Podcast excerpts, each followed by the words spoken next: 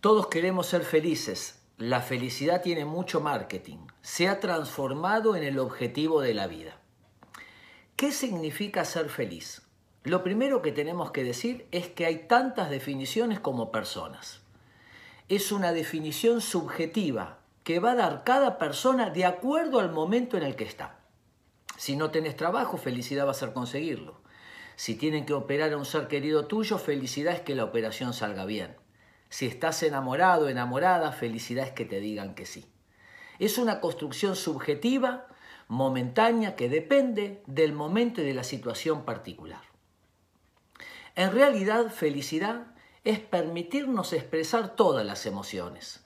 Si yo pierdo un trabajo, voy a estar triste. Si tengo una frustración, una piedra en el camino, voy a estar enojado.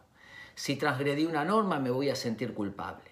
Felicidad no es vivir las 24 horas de manera maníaca, sino permitirme experimentar las distintas emociones con las distintas situaciones que voy atravesando.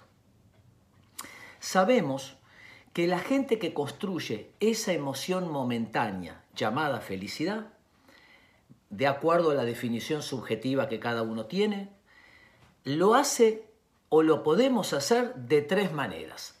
La primera, emociones positivas. Cuando yo soy agradecido, soy un poquito más feliz. Cuando soy solidario, soy un poquito más feliz. Cuando recuerdo cosas lindas, soy un poquito más feliz. Es decir, emociones positivas activan la emoción y la sensación de felicidad. El segundo nivel se llaman estados flow o estados del fluir. Es cuando uno hace algo que lo apasiona, jardinería, mirar una película, leer un libro, y nos abstraemos del tiempo y del espacio. No nos damos cuenta que somos felices, pero estamos metidos en esa sensación placentera que cuando salimos de ella nos dimos cuenta que éramos felices. Emociones positivas, estados flow, los hobbies, lo que nos apasiona, esos momentos donde conectamos y somos uno con lo que nos gusta.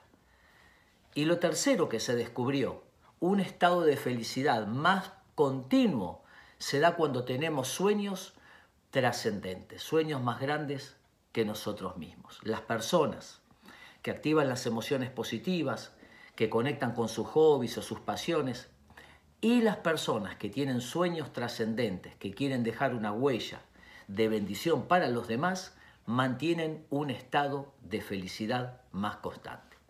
En última instancia, buscamos ser felices, pero la necesidad o el deseo más profundo de nuestro ser es construir intimidad, abrir nuestro corazón y permitir que otro se nos revele.